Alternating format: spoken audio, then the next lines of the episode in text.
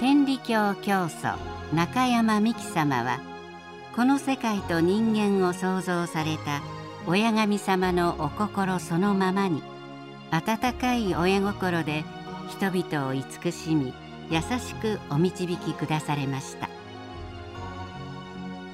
広本天理教教祖伝逸話編にはそんな親様のお姿を彷彿させるお話が収録されています。親様をより身近に感じていただける逸話の心を紹介していきます。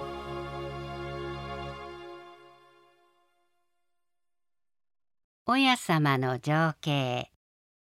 小さな誇りは目につかないが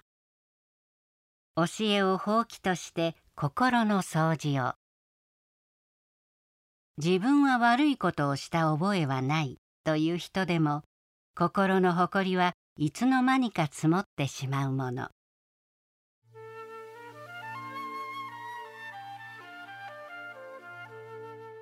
親様のご命で高井直吉さんがお助けに出させていただいた時のこと。病気についてお諭しをしていると先方は「わしはないまだかつて悪いことをした覚えはないのや」と食ってかかってきました。直吉さんは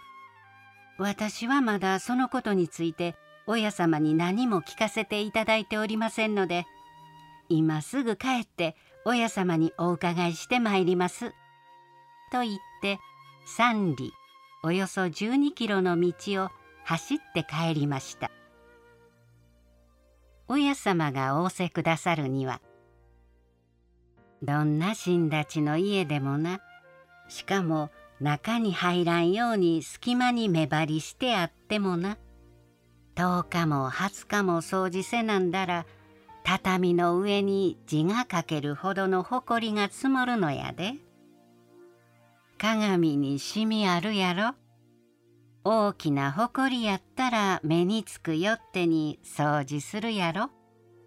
小さなほこりは目につかんよってに放っておくやろ。その小さなほこりが染み込んで鏡にシミができるのやで。その話をしておやり」と直吉さんは親様にお礼を申し上げすぐに取って返して「ただいまこういうように聞かせていただきました」と取り次ぎましたすると先方は「よくわかりました。悪いこと言ってすまなんだ」と詫びを入れてそれから信心するようになり病気もすっきりとご守護をいただきました。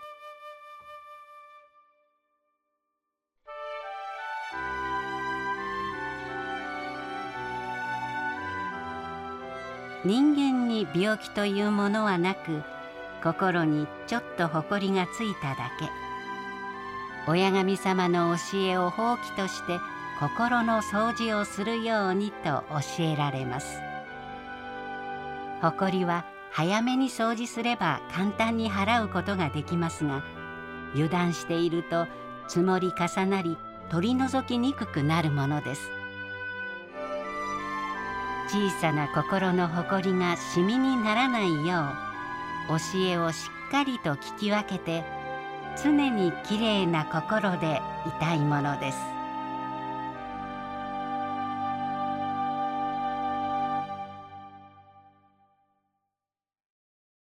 解説。130小さな誇りは。